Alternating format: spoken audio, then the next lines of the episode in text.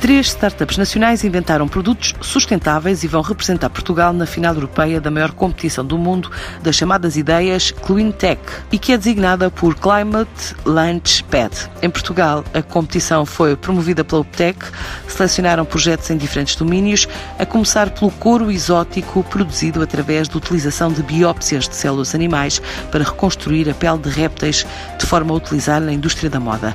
Explica Maria João Maia, a fundadora da Corium Biotech. A Corium Biotech tem como finalidade o desenvolvimento e produção de couro exótico, não associado à crueldade animal e que seja também amigo do ambiente. Este couro vem corresponder às exigências atuais dos consumidores. O nosso target é o mercado de luxo, prevemos entrar no mercado inicialmente com uma colaboração estreita com um ou dois clientes, que nos permitam ter um primeiro feedback e aperfeiçoar os produtos de forma a que venham ao encontro do que o consumidor final procura. Posteriormente, alargaremos o nosso leque de clientes, focalizando sempre no mesmo mercado de luxo. Eh, e temos aberto a primeira ronda de investimento, o que nos permitirá criar os primeiros protótipos a apresentar ao cliente. Seguir-se-á depois uma segunda ronda que vai ser necessária para a transição para uma escala mais industrial. Uma sapatilha corresponde a 18 garrafas de plástico apanhadas no oceano.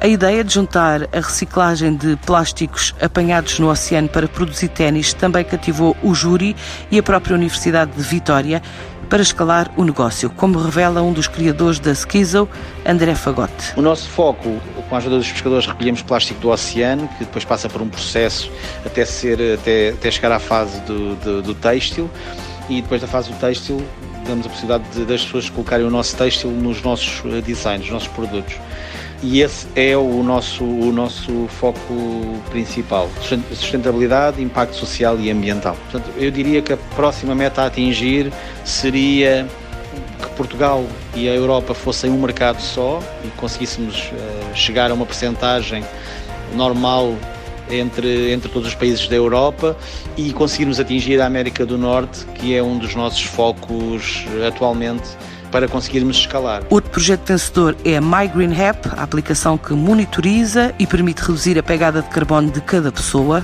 como conta Pedro Teixeira, fundador do projeto. Em primeiro lugar, fazemos a medição e monitorização da pegada carbónica individual de cada utilizador de forma automatizada. Fomentamos a descarbonização através do Carbon Offset direto, por exemplo, no caso de viagens de avião, pode imediatamente amortizar a descarbonização da sua pegada, ou, em segundo lugar, através de um mercado online que permite aos utilizadores da MyGreenApp comprar produtos sustentáveis de forma simples e fácil. E, finalmente, procura potenciais parceiros para obtenção de capital, o designado Seed Estimamos que o nosso MVP possa estar concluído dentro de 6 a 12 meses, após a formalização do levantamento de fundos, de modo a lançarmos o projeto em várias cidades em simultâneo. Os três vencedores recebem agora mil euros em formação na Ordem dos Engenheiros, também quatro meses de incubação na UPTEC e em setembro vão representar Portugal na final europeia do concurso Climate Launchpad, com uma média anual de mais de mil participantes.